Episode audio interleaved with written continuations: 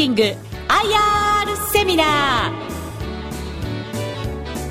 ー。この番組は証券コード2427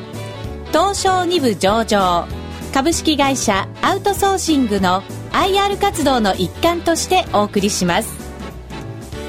この番組は9月8日横浜で開催した IR セミナーを収録したものです。株式会社アウトソーシング代表取締役会長兼社長土井春彦さんにご登場いただきます。どうぞ大きな拍手でお迎えください、えー、社長よろしくお願いします。まずは最初にアウトソーシングさんの業用業態っていうのをお話伺えるとありがたいんですけども。一言で言ってしまいますとあの生産アウトソーシング業ということで、はい、はい、あのメーカーのですね生産効率向上というのを目的といたしまして、はい、メーカーに代わって生産を代行する業でございます。なるほど。このメーカーさんっていうのはどういうターゲットが中核になってくるんですか？私どもはどちらかというとこのアウトソーシングサービスですから、はい、でメーカーより生産効率を上げると、はい、我々が請け負ったときにメーカーよりも生産効率を上げなきゃならないと、はい、いうことが前提になっております、はい、でそのためにはね、ええ、我々その現場でメーカーの生産代行をするわけですから、はい、メーカー並みの生産技術というのは我々が必要なんですが、はい、それだけではメーカーより上回ることはできないわけですね。で我々がなぜメーカーより上回るかと言いますと、はいメーカーができないあの雇用の流動化を生産技術に融合さすと、はい、いうことを我々がやります。我々のノウハウでやります、はい、で従いましてねあの流動化を行うためにはやはり業種を分散しなければね一つの業種だけですと、はい、その一つの業種のボラティリティであの流動化が難しくなるとい。うことになりますので、あの業種は極力分散しております。なるほど。分散されていると、はい、人材という見方からいきますとなんか業用繁忙で人手が足りないっていう会社のニーズが多いのかなっていう印象も受けるんですがこの辺りはいかがですか？結構あの大きな誤解だ誤解があるんですが、はい、あの我々の業というのはメーカーがこう増産になるときに増産になるときいうのは当然あの人がいるわけですから、はい、その増員の供給をやる業だとつまりその人あの不足している人を我々が採用して派遣のような形で供給をやるようだとい。うふうに思われているかも思われているケースが多いんですが、はい、実はそうじゃなくてね本当のメーカーのニーズ需要いうのはメーカーがこう例えばあの今メーカーいうのは新興国を中心としたグローバルな競争をやっております。新興国メーカーを中心としたグローバルな競争をやっております。で当然あの日本のあの人件費いうのはあの世界でも 1, 1、2の高さだと言われてますのでね、はい、そういう新興国のメーカーと競争価格競争をやるときにやはりあの今までのメーカーの組織構造を変えなきゃならないケースが非常にたくさんありまして、はい、そういうような時に我々をあの活用してねあの一緒になってあの改革をやっているというケースが非常に多いです。ということはその上向き企業ではなくて、まあ、リストラ構造改革をやっている例えば半導体みたいなセクターも御社に対してその人材の受け皿になってほしいみたいなニーズがあるっていうことでしょうか？実はそうなんですよね。今そのようなねあの半導体メーカーさんの方で非常にあの経営危機に陥ってたりとかあるいはもう破綻しまった破綻してしまったメーカーもたくさんあります。ただあの半導体いうのはねあの世界市場で見てみると、はい陳腐化した製品じゃないんですよね、ええ、2011年から14年で平均4%ぐらい成長していると。自動車にしてもあの家電にしてもますます半導体のあの使う量いうのは多いわけですよね、はい、あのグローバル市場では半導体は売れてるんですが日本のメーカーにおいてはあの韓国とか台湾のメーカーに負けてしまっているということなんですよね。でそういうあの陳腐化したあの製品ですともうこれはもう撤退しかないと思うんですがやはりあの高い設備投資もやっておりますので、はい、あの構造改革をしてねあの立て直したいというのがほとんどのメーカーの考えです。なるほどで実はこの8月の下旬から9月にかけてはね半導体メーカーからの受注が今中心になってるんですよね。はいこれだからマーケットで見ている半導体メーカーと御社の立ち位置から見る半導体メーカーってちょっと風景変わって見えるのかもしれないですよね、ね、ある意味は。ははい、地域別で見ていくとやっぱりこう海外のところも社長出てきて会長出てきてますよね。そうですね。あのこれはね、まあ、一昔前は日本とアジアというような言い方されてたりとかね、はい、やはりあのメイドインジャパンの付加価値がありましたので、我々もその頃言うのは国内にあのフォーカスしてあの事業をやっておったんですが最近はもう完全にメーカーの生産計画がグローバル化してきてるわけですよね。はい、今まであの他府県の工場で作るのと同じ感覚で対ベトナムなんかも含めた生産計画を立てられるわけですよね。でメーカーがの生産拠点を海外であの移管されるときいうのは、はい、必ず課題課題というのが発生いたしましてでその課題に対して我々がねあのいろんなソリューションを提供しているというようなことになっております、はい、でと特にあの最近ではね震災を境にして電力の問題とか、はい、で円高の進行とかね、あのまあ、進行いうか高止まりですよね、円高の継続ですね。はいがあることが一つとそれとメーカーがねその海外のローカルの市場自体を開拓しなきゃならないと、はい、例えばベトナムとかタイなんかであのそのブランドをつけなきゃならないと。いうことで非常に海外移管いうのが進んでおりますので、はい、我々もあのここここはやっぱりきちっと取り入れてなけ取り入れなければ、我々の成長戦略が語れなくなります。なるほど、はい御社のクライアントである各メーカーが海外進出をしている、その意味では御社も当然ながら海外分野というのは注力する部分になってくる、こういう理解でよろしいですか？はい、そうです。そしてその先になりますが、会長、えーと、生産アウトソーシングのその市場の環境変化、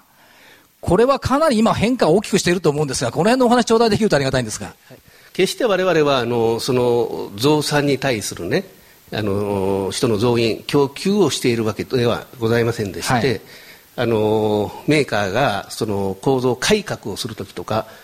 に我々を活用されるケースが非常に多いということが一つと、で最近ではねあの特にあのこの12年の10月には大きな労働法の改正というのがあるんですよね。はい、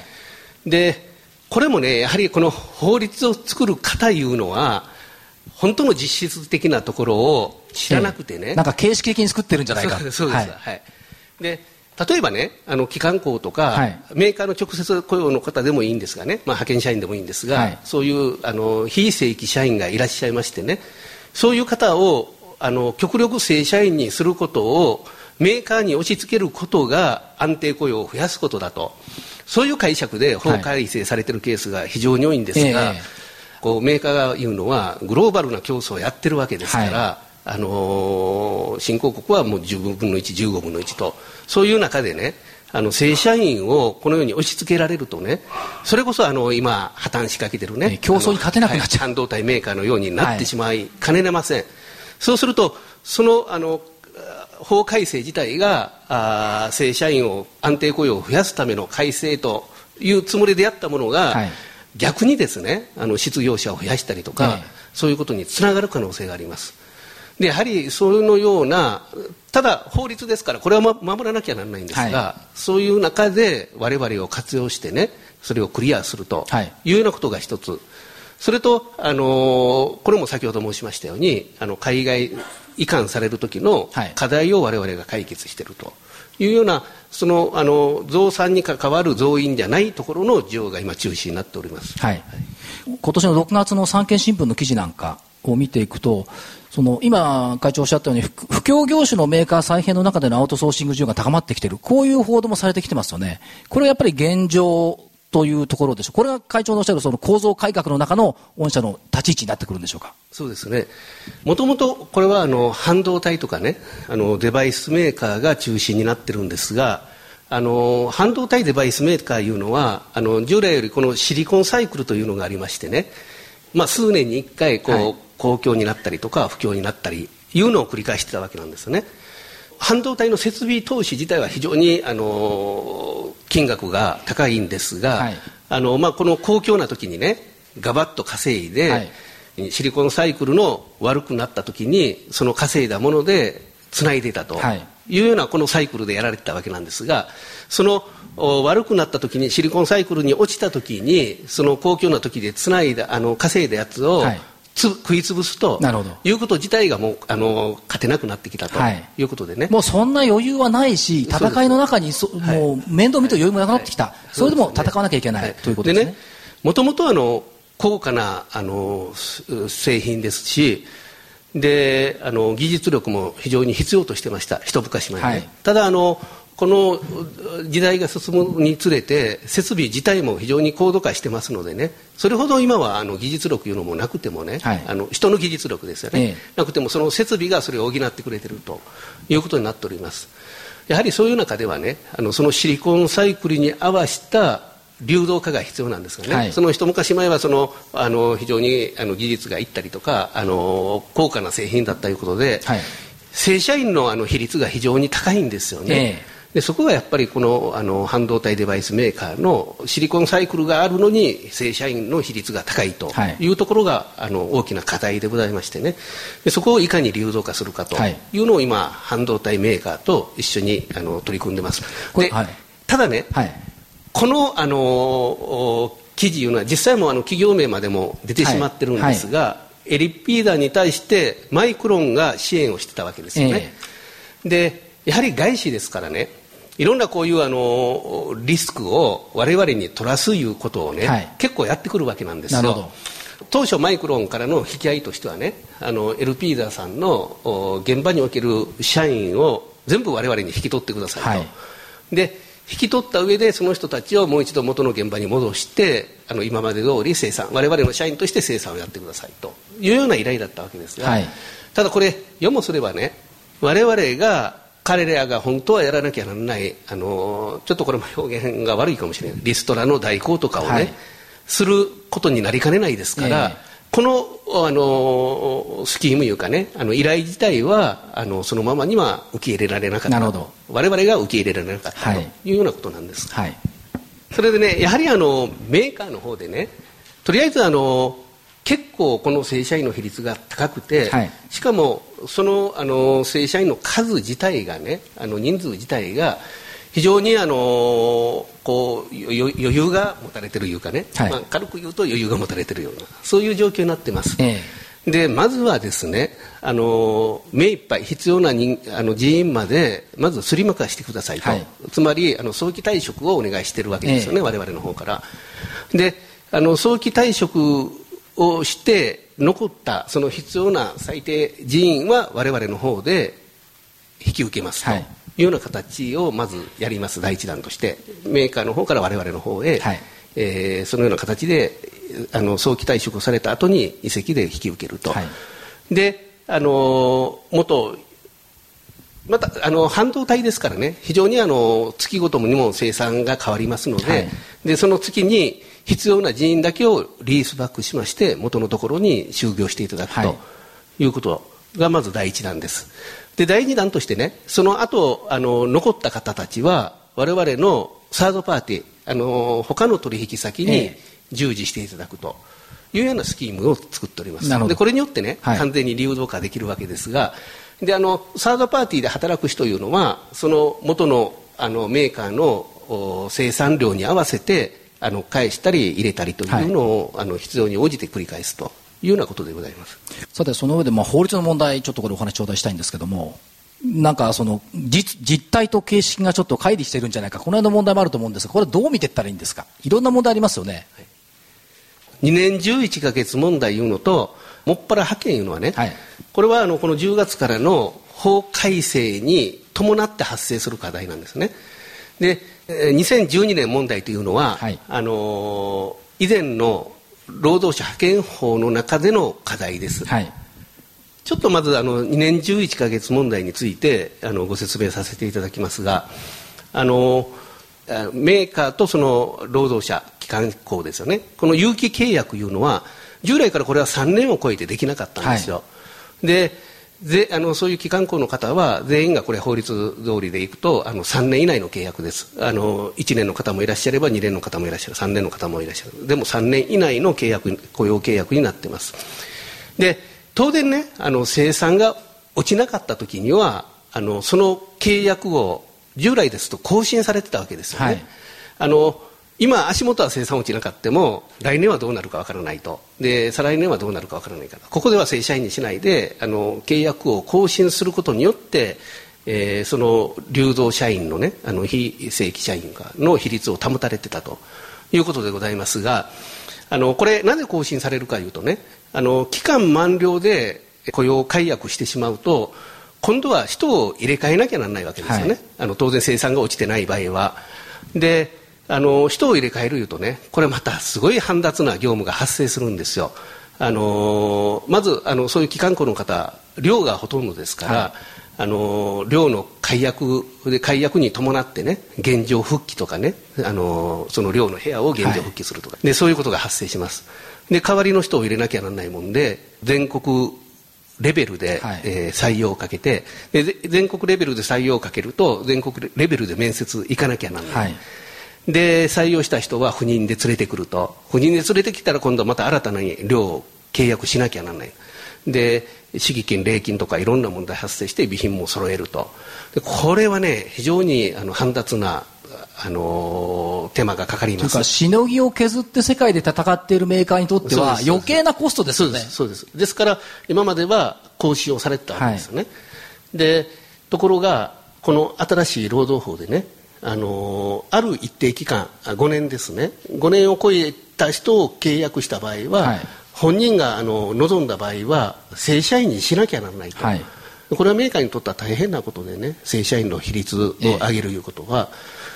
え、とは言っても今度は雇用解約してしまうとそのような煩雑な業務が発生する、はい、ここには大きな課題が発生しましてね我々への需要というのが出てきています。なるほど、はい、ある意味だからちょちょっと現実とそぐわない部分がやっぱりできてきているとい。ったところですよね。はい、よね。あと会長その、もっぱら派遣っていう言葉もあります。これはどういうふうに理解していったらよろしいですか？これもね、ちょっとあの、生々しい実態になってしまうんですがね、あの、実はあのメーカーいうのは、あの、ほとんどのメーカーがね、あの、派遣の子会社いうのを持ってるんですよね。はい、で、新しい法律でね、あの、派遣会社の取引先、要するに、派遣の会社の取引先の一社に占めるウエイトがね、80%を超えたらダメになるんですよ。でそういうあのメーカーの派遣子会社いうのはもうほぼ100%の売り上げがその親メーカーのグループなんですよね。80%どころじゃないわけですそうです、はい、でこれがまともに抵触してしまうわけですよね、はい、であのー、当然ねそういうスキームでやってた子会社ですから営業部門とかね我々のような採用部門いうのは全く持ってないわけですよ。で今からこの20%のあのサードパーティーの売り上げを持ってあの取り入れようとしても、はい、もう全く無理にな無理な状況です。でやはりそこに対してもねそういうあの法改正に対して我々と資本提携のねあの依頼とか、はい、そういったものが今出てきております。これはもうその法律上の問題でそういう提供をせざるを得ない方向に向かってきている。これは必然ということですね。そうですね、はい、いろんなねあのやり方を考えたんですが、はい、あのこの課題に対してはねやはりあのアライアンスではねあの経済原理上うまくいかないんですよ、で資本提供をして我々がその資本比率にあったですねサードパーティーの売り上げを持ってくると、はい、業務提携だけじゃだめで資本提携しないとこれからうまくいかないことが多いっていうことは踏み込んだ発言ですね。そういうでまた提案がまた多いっていうことは今後やっぱりたくさんそういう事例が発生する可能性は大きいってことでで考えていいわけですよね、はい、申しましたようにね、はい、あの10月からの法改正で、はい、猶予期間が1年あるわけですよね、ええで、まあ、今年から来年にかけて結構需要が出てくると思います、はい、でこれはあの今一つの例としてあの資本提携いう話をいたしましたが、はい、実は資本提携だけと違ってね、ええ、もうその子会社自体を買ってくれとか、はい、そういうところもあります、えはい。まあ、M&A 絡みの話も多分なってくる可能性の話も出てくるかもしれないっていうことですよね、で今ちょっと抜けたんですが。2012年問題とか、はい、派遣いうのはね3年目を迎えた時には活用してメーカーが活用して3年目を迎えた時にはクーリング期間3か月を作らなきゃならないんですよね。であのこれもねいろいろちょっとあの誤解があるんですがちょっと詳しくご説明させてもらいますともともと派遣いうのはね一時的なあの仕事に対してあの派遣を活用一時的な労働力を活用するんでしょというのが前提になってて作られている法律なんですよね。であの一時的なあの仕事というわけですから、まあ、これは3年以内でしょうと。もう3年も超えてあるような仕事ですと一時的なあの仕事じゃなくてねもう継続的な仕事ですよと。で行政はこういう見方をしてるわけですよね。で3年経ったらあのもうこの派遣はあのクーリング期間言ってね要するに一つの仕事が終わって次の仕事が立ち上がるまではあの3か月間上がったらまたその派遣で立ち上げることはできるわけなんですね、はい、3か月間空けなさいと。でちなみにあのクーリング期間いうのはあのその現場にこれは業者書いたり人書いてもダメなんですよ。その現場に派遣社員が一人もいない期間を3か月作らなきゃならないわけですよね、はい。はい、結構きついですね。はい。そうですよね。でところがねあのほとんどメーカーの場合 3, 回3年でそのきれいに落ちないわけですよね。3年以内でもっと継続して、あのある作業いうのがたくさんあります。ただこういう作業いうのもね3年間で落ちなかったも4年後5年後また6年後なんかはどうなるかわからないとい。うことで、はい、やっぱりそこはヒックスした正社員ではできないわけですよねこのあの2012年問題、定職日を迎えたねその3年経った時定職日という表現をしてるんですが、迎えた時のメーカーの対応としましてはねその現場を請負化するか派遣で使ってたところを請負化する。これはあの請負ですから派遣じゃないわけですから、はい、実質的には派遣がなくなるということになります。で請負化するかあのもうメーカーが直接ねこれも正社員ではできないんですが機関校直接雇用の機関校に変えてしまうかと。い。う2つのあの人事政策しかないわけなんですよね。でこれねあの2つともね結構メーカーにとっては課題があるんですよ。まず請負の場合はねもう一言で言ってしまうとあの受ける業者がねメーカーと同じようなスキームでやらないと。つまり受ける我々があの材料の調達から生産計画の作成から全部やらないと請負とみなしませんよとい。うことを言ってるわけなんです、えところがあの派遣だけをやってた業者はそういうあの経営資源かノウハウすらないわけですよね、はい。非常にそういうことができる業者が限定されていることが一つとね。あのもともとそのラインの都合上ねその告示で示されている通りができないというラインも結構あるわけです、はい、独立が部署部署の独立ができないとい。うようなラインも結構あります。で請負にするにも大きな障壁があるわけですが、はい、まあ、これはねあの場合によってはできる業者もあります。でここは我々も数社単位なんですがコンペになってます、えー、なるほど。でもう一つあのメーカーがそのあの請負がラインの都合上とかねあのできないところというのはもう直接雇用してしまうしかないわけですね。でこれは機関校に対する機関校として直接雇用をするわけですがでそのあの先ほどあのメーカーの直接機関校採用のところで言ったように、はい、その煩雑な業務だけを我々がしてあげると。雇用契約はメーカーと直接雇用契約に変わるんですが、はい、我々がその労務管理をしてあげる量を中心とした労務管理をしてあげることによってね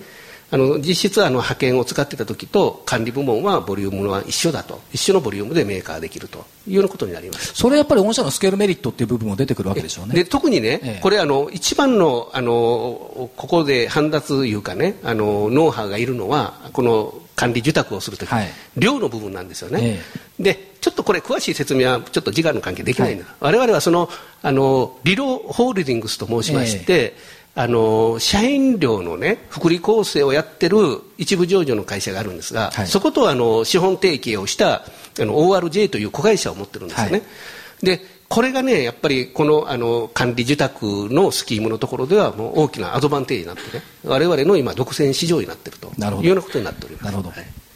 でその先の御社の成長戦略ここのお話を頂戴したいんですがとにかくナンバーワンというのが目立つんですが。そうですね、はい。はい、3つのあの、えー、成長戦略というのを立てております、はい、で国内におきましてはねまずあの生産市場いうのとあのそれ以外の今まで今後あの成長が期待できる第三次産業に進出していくと、はい、で生産アウトソーシングっていうのはね従来からの市場なんですがこれはあの日本の人口自体が縮小に向かっていってるわけですからしかも生産計画がグローバル化しているわけですから生産市場のはもうこれ今後過疎に向かういうのはね過疎に向かうのはもうこれ絶対秘めないことです、はい、ただその中でもねあのやはりメーカーニーズがあの非常に高度化していることによってね大きな淘汰が起こっているわけなんですよね。この業界の中で。でその淘汰を勝ち抜くことが一つと従来の我々の領域からどんどんどんどん広げること、はい、この2つでまだ伸びしろがあるというふうに考えております。それと、まあ、第三次成長市場への成長産業への進出ということ。それとあと海外ですね、はい、特に今あの東南アジアを中心にしましてね。この横断的なあの人材ネットワークを確立してまして、まあ、我々あの今はあの日系企業だけが対象になってるんですがね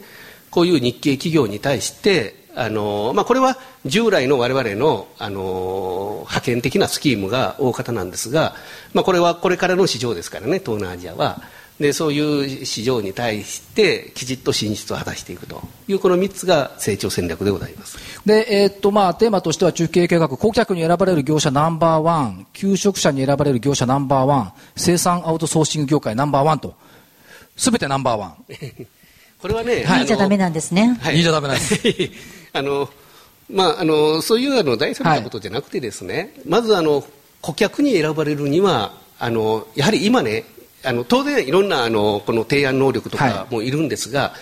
い、一番前提になるのはコンプライアンスを遵守しているかどうかなんですね、はい、で一番はそのことを言ってます。なるほど、はいまあ、重要な問題ですからね、そうねそういう中で、えーと、会長、業績、2014年12月期には売上はもう1170億という見通しをこれ出されておられますですよね、で、ね、営業利益が83億、経常利益が81億、はい、純利益43億とい。う数字を目標として、今もう邁進されておるとい。ったところですよね、あと株主還元、配当等の方針、お話頂戴できるとありがたいんですが。まずこの足元は我々はポジション取りを資金を使ってポジション取りをさせていただきたいということでね。で配当に対してはあの利益の10%をめどにさせていただきたいと、はい、でポジション取りの一つのめどとしては私は一線を動いて考えてるんですがね、はい、まあ、その頃になれば